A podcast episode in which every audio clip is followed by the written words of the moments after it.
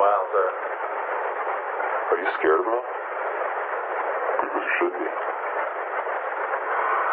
Okay, so you say you're from the future and an evolutionary descendant of humans. You also say you're a different species.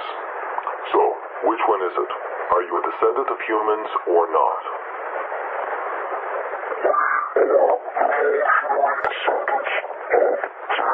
do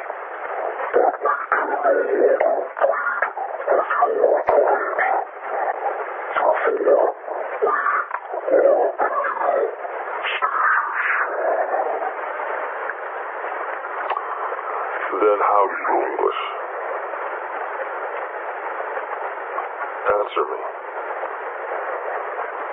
If you don't answer, I'll administer another round of scopolamine until your system collapses.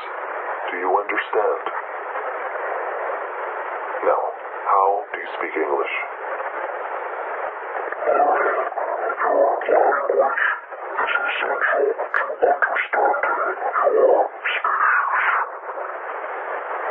So you just picked up English, just like that.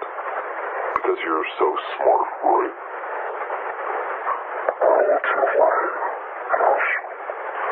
Right. Uh, so, you said you know the origin of the universe, but you did not provide an explanation. So I ask you again, how was the universe created?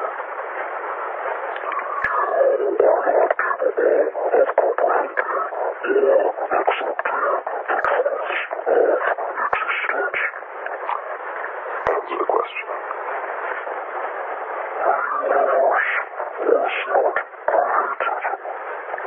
Really?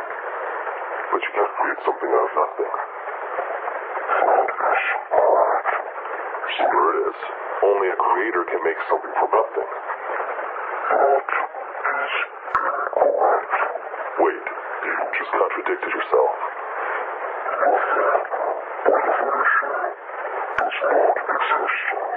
So?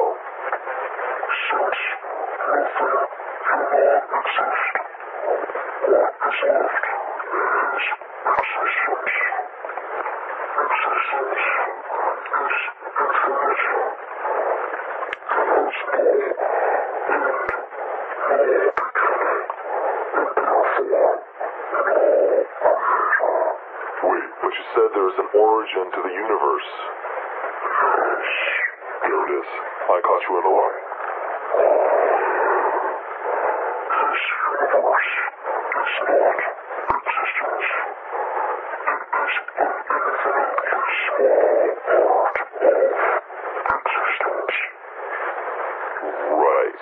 so now you're talking nonsense.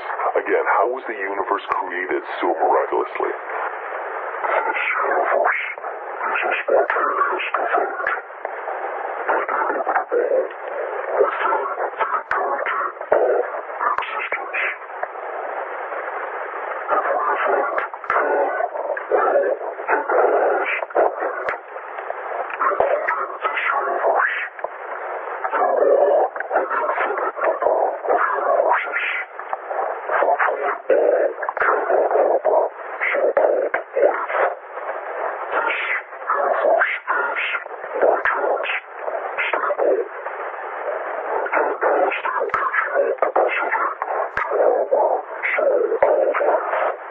So, like, just happened, right?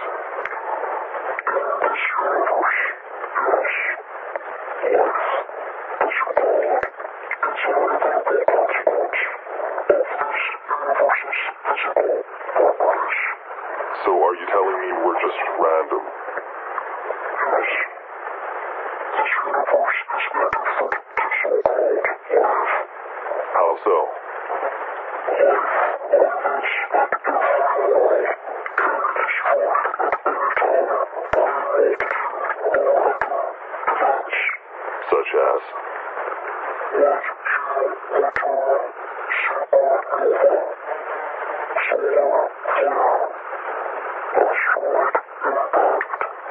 So the universe doesn't care if we live or die.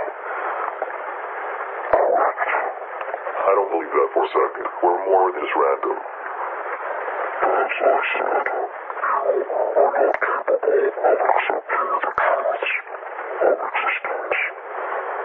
So, if we're just random, then there's no meaning to the universe. That is correct. So if there's no meaning in the universe, then what's the point of it?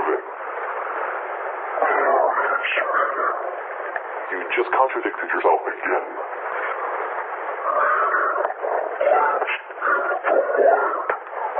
No, no, no. You can't live a full life. You can't live a life at all. So you think that meaning is somehow made up?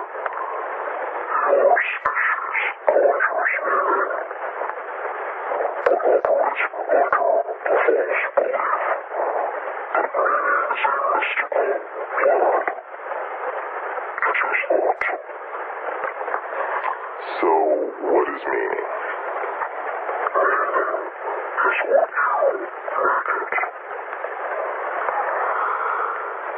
Okay, moving on. You said we humans would die as a species. So, tell me, when does a nuclear war start?